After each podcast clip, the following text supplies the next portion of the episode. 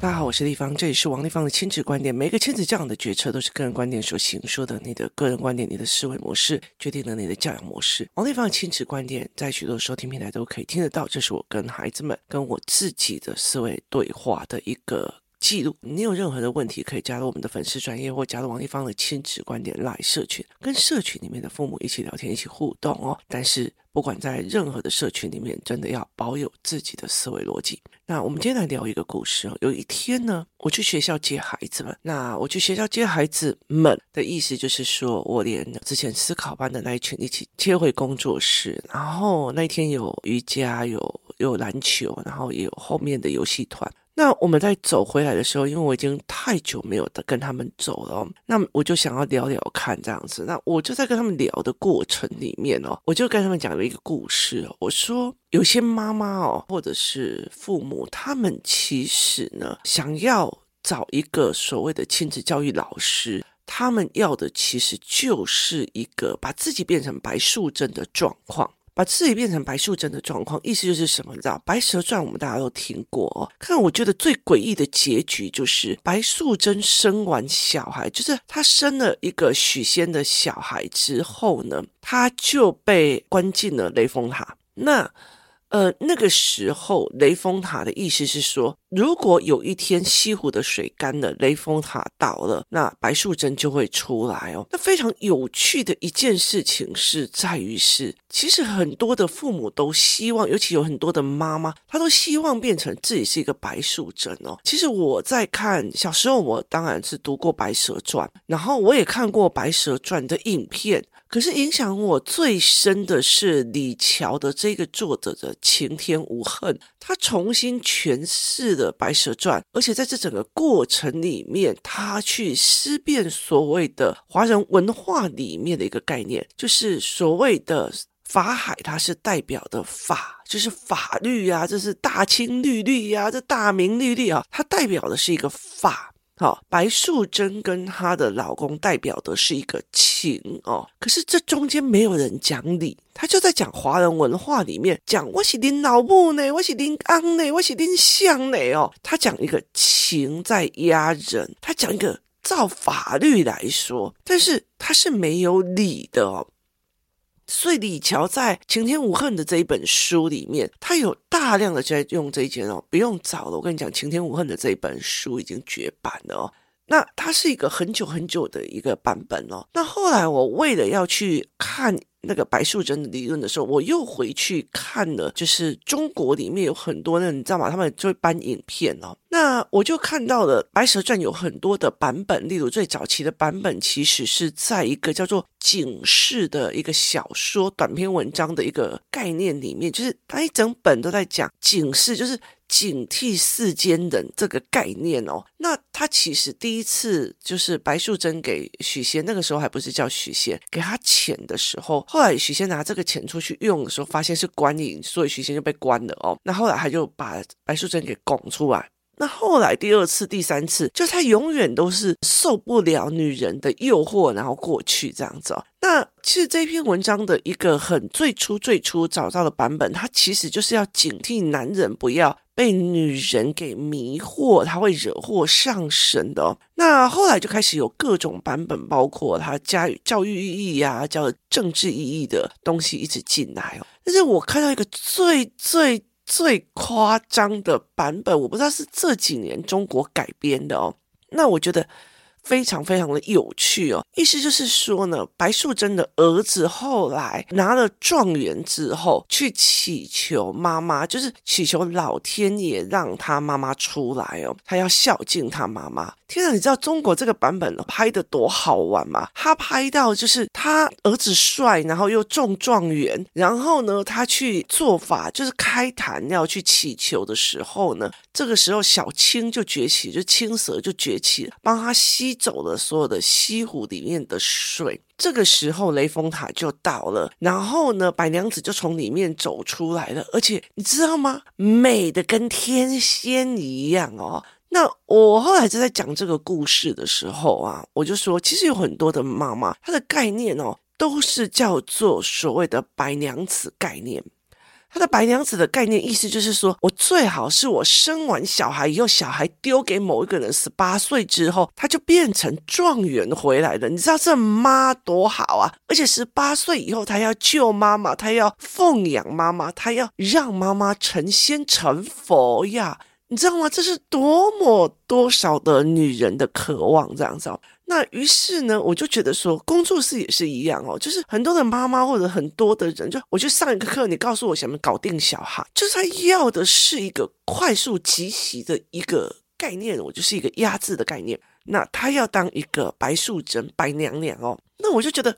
太有趣了，这样子哦。那我就在跟孩子们在聊这个故事，因为其实现在的孩子根本就没有看过《白蛇传》。那于是我就在跟他们聊这一块，这样子哦。那其实我没有聊到的是我在看李乔的《晴天无恨》的这一块，就是很早期我在看的时候，我就觉得原来可以用这样子的角度在诠释华人的民族性，就是讲法。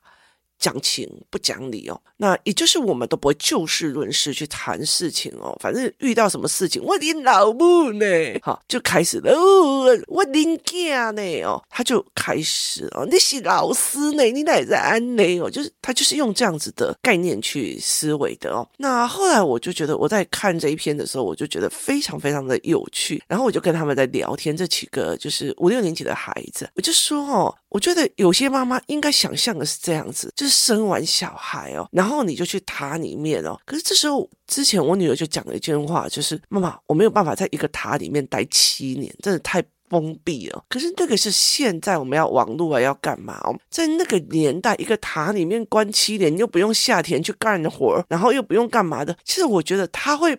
后来美美的更年轻的出来，并不是没有道理的。而且你看，你每天爬那个七层塔，哦，就是爬那个七层塔，你又有运动健身哦，然后你又在西湖那种空气好地方，而且重点是它可以活下来哦。它甚至因为它是白蛇嘛，所以它可以不用被所谓的。五谷杂粮或脏的东西糟蹋身体，它可以灵修，它可以干嘛？是不是又可以自我成长，又可以自我美化，又可以维持生命，还可以健身，还可以干嘛？那个时候也没有网络，也没有干嘛这样。他其实不知道这个世界，所以他并不一定说他一定想要出去跟人家玩或干嘛，有的没有。所以对他来讲，这是一个美妙的世界哦。可是呢，我们在聊的过程里面，有几个孩子就说：“哦，地方爷，我没办法，我没有办法被关十八年这样子哦。”那我就跟他讲说：“如果我。”儿儿子的作业要你去管呢，然后他就说：“地方以雷峰塔在哪里？可以关我吗？”我真的是笑疯了，你知道吗？就他们就可以开始在讲，如果今天我的孩子是 A，那我算了算了算了，没关系，我觉得还好，不需要雷峰塔这样子。可是我的小孩子 B，看看雷峰塔在哪里，赶快告诉我。那我为什么会讲这个故事？这是我在跟孩子们讲的一个东西啊。其实它是一个在华人文化里面一个就是法理之间的概念，就是它是没有理的。那我重点在于是，我想到了，我就想说，哎，我可以跟孩子们讨论台湾或者华人世界有哪些东西，它是没有过程的。就是它是被简化的，例如说，其实很多的小孩他们在看的童话或思维是没有逻辑而被简化的，了解的意思吧？很大的一个概念就是，例如说，这个人是个孝子，他多孝顺他的妈妈，他多孝顺怎样怎样怎样，就是这个人是个孝子，可是前面头脑没有交代，他妈妈跟他的。感情跟关系的模像，他只认为这个孝顺是他的出生而来的特质，而不是说他妈妈跟他相处的过程而产生的感情，跟他看着他妈妈为了家庭所产生的责任感跟负责任的概念，而传达了一个原来当我有能力的时候，我要担起养家的责任，就好像是说小时候小孩还没有。还没有能能力，所以妈妈有能力，所以她就担起了这个负责任的养家、照顾这个相对弱势的一个孩子的过程。那这个孩子在这个过程里面，看着他如何照顾人之后，包括他如何孝敬公婆、怎么照顾公婆的方法，他后来他才去做同样的方式去对待他的妈妈。所以，他并不是一个。所谓突然被雷打到，想要孝顺，就是像白素贞的儿子这样子哦。所以我就觉得台湾有很多的，或者是童话里面都是这个样子的，它给人一个不切实际的思维哦。所以有很多很多的一个概念，包括说白雪公主这件事情哦。我记得我后来。在学习影的时候，试图引起这些孩子去看柯南这间里面有逻辑谬误的这个概念，那他们就忽然觉得，哎，为什么我从来没有这样想过，或没有人引导我们这样说过？好，那你以白雪公主这件事情，你可以想象吗？如果你是一个王子，你骑着马在路上用，然后就靠到人家家里在办丧事，你竟然会想说，我要过去一下看死的那个人长得怎样？逻辑有通吗？这逻辑没有通的，就是你今天你你你走过去，然后看到一群人在那边哭的要死，然后你发现他们家在办丧事，你心卡北北喜翁住是王子，你还是觉得，哼，那我看看一下死的人多美，有这样的逻辑吗？这没有这样子的逻辑哦。那更夸张的逻辑就是代表他又过去了，然后他又觉得哇，这个人好漂亮，就这个尸体很漂亮，于是他又亲了尸体。嗯，这恋尸癖哦。那后来，然后他就咳出了他的那个那个呃所谓的苹果壳。然后呢，他们两个就相爱了，然后从此过着幸福快乐的日子。所以婚姻经营这些事情是屁话嘛？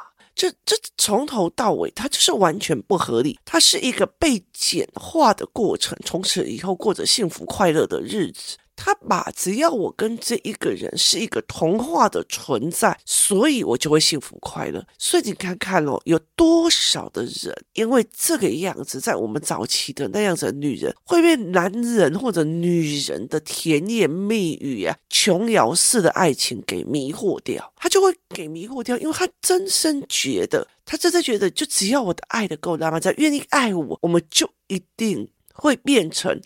从此过着幸福快乐的日子哦。那白素贞这个故事也是一样，我只要生了小孩子哦，我丢给某某机构，我丢给某某团体，我丢给某某人，十八年之后他就会变成状元，而且要孝敬我，要拯救阿母，而且我还漂亮的哦。然后他们就问我说：“哎，丽芳你，那你？”他说：“丽芳你，你想不想要当白素贞？”我说：“我不想啊。”然后他们就问我为什么？我说：“第一个。”不管无不无聊，十八年关在一个地方，我做不到。第二件事情是，我觉得跟小孩子聊天，看着小孩子出问题，然后去解决他们的认知，然后陪着他们一次又一次的成长。等他，他们像我现在一个高二，一个小五，他们所讲出来的话，想出来的预言，太好笑了。你每天都觉得你的人生跟他们聊天，就会觉得很值回票价。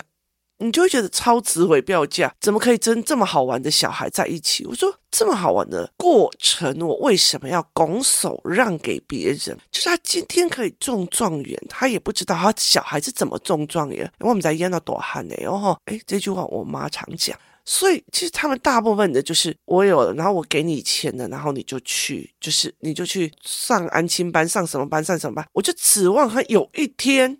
他就变成音乐家，他就变成什么这样子，所以这是一个让我觉得很有趣、很有趣的一个概念。很多人他其实都在抱着这种所谓像爱情，就抱着从此以后过着幸福快乐的日子的这种不切实际的幻想。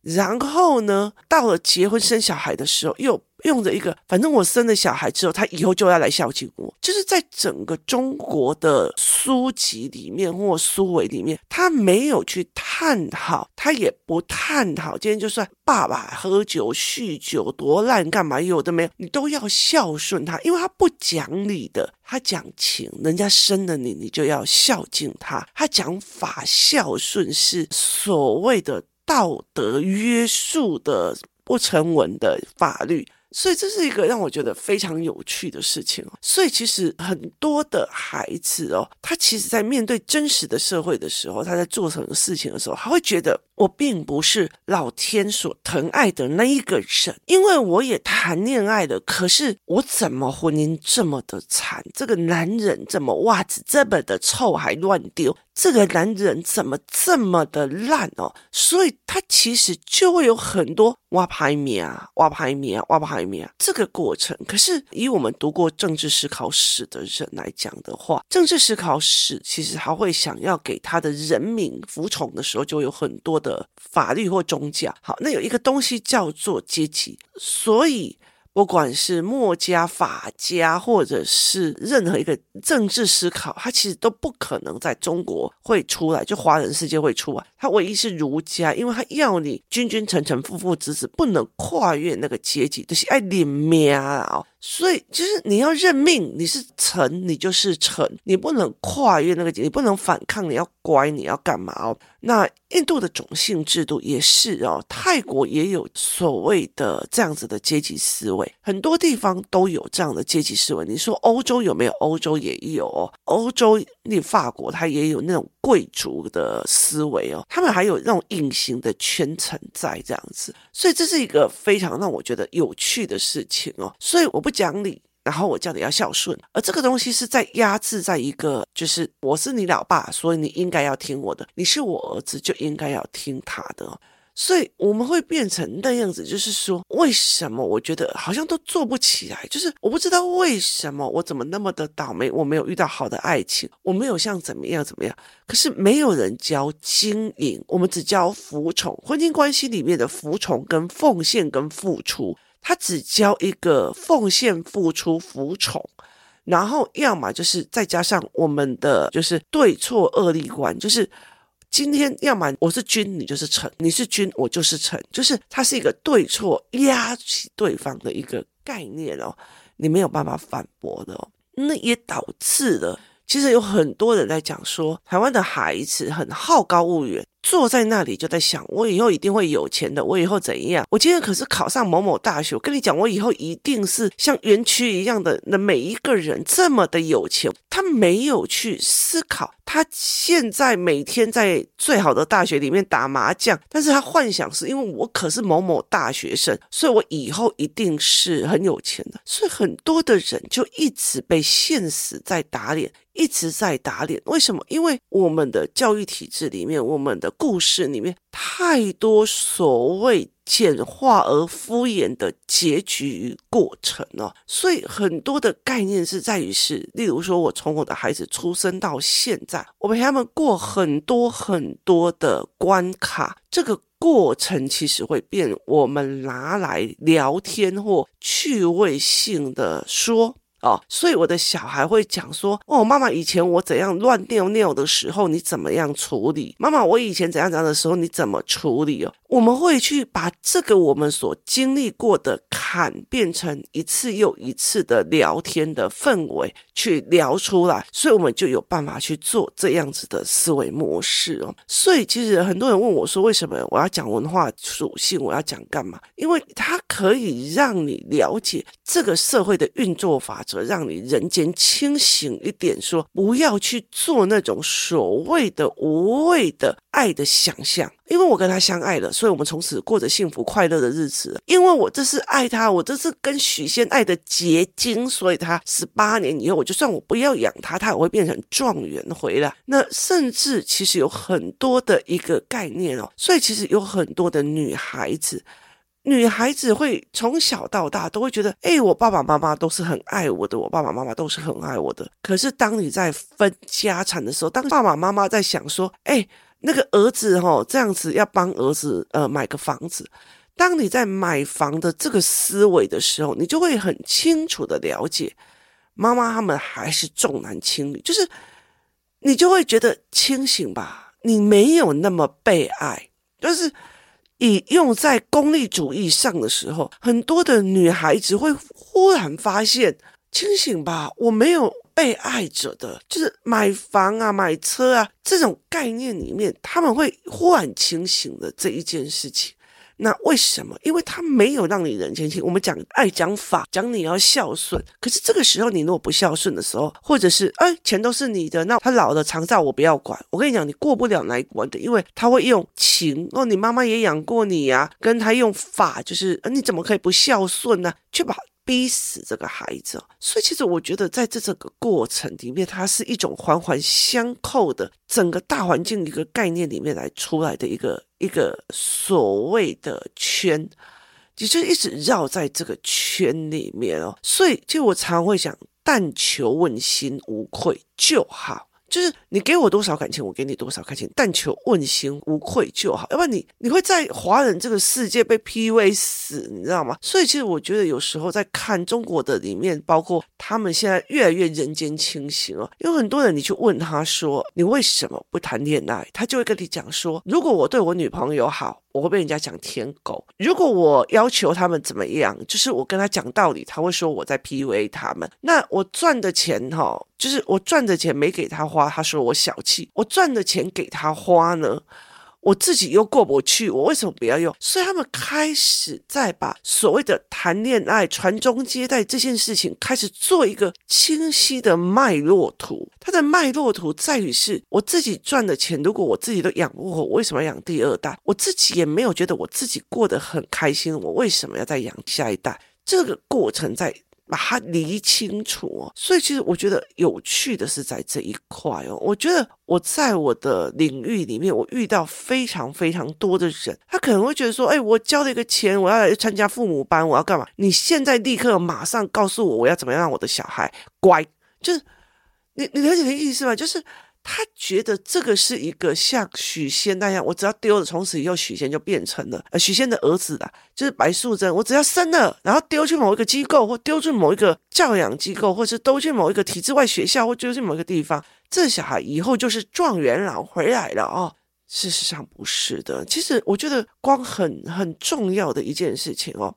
光很重要的一件事情就是，好，你在台湾里面，你要不要去跟人家去内卷？就意思就是说，你要不要去跟人家斗斗到那个所谓的零错率最高的那个高等级分数，然后你再去斗到那个台湾大学？可是你有没有想过一件事情？有人弯道超车，他跑去泰国，然后他用所谓的不同的申请的样貌，或者是不同的学科，去已经。拿到了我们这边所没有办法拿到的名校的入场券，那有一些人他也很清楚知道，像我我自己最大的一个。点并不是要他们有个名校的一个东西，而是我很清楚的知道，台湾对错两立光为了所谓的考试而做出来的数学与自然科学科的以知识的方面来讲，是没有人可以跟孩子们对谈跟思维的，所以我需要的是一个有这样系统性的国家教育，例如说英制的，像我有去找到一家，它其实就是英国的分校，然后也意思就是说这个英国的学校。会每年把他们训练好的老师放到泰国的国际学校，然后再把泰国，就是他们是会轮值这样子，然后他们是有一个专业的思维训练，就是英国贵族私校的训练的这一群人，所以这是一个让我觉得非常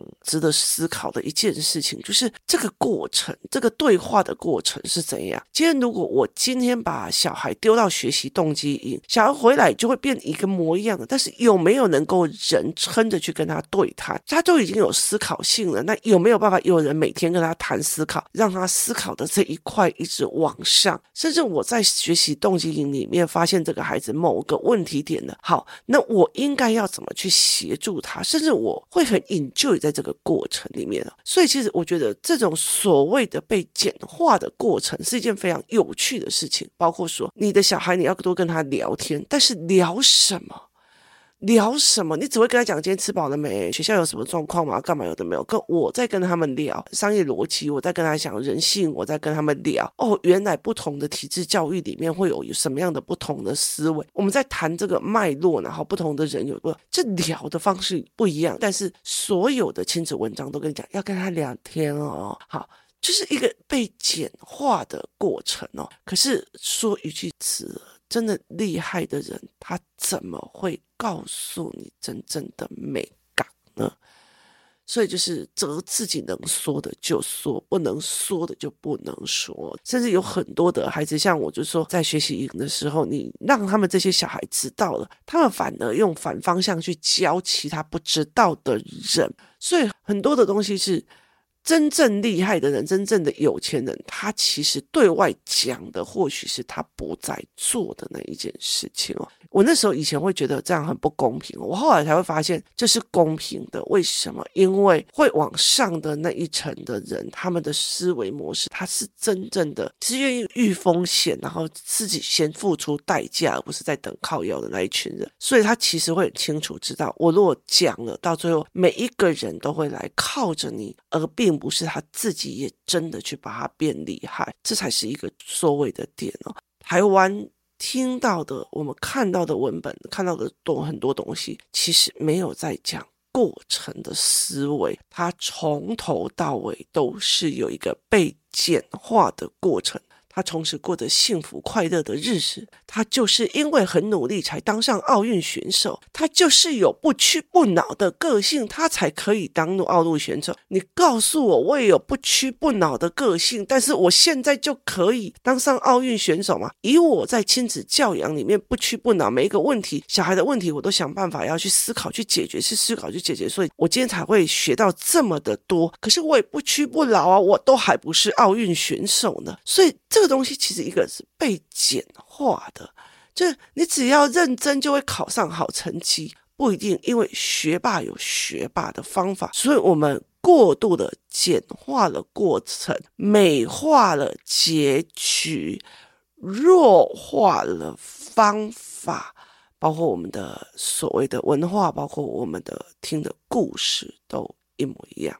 今天谢谢大家收听，我们明天见。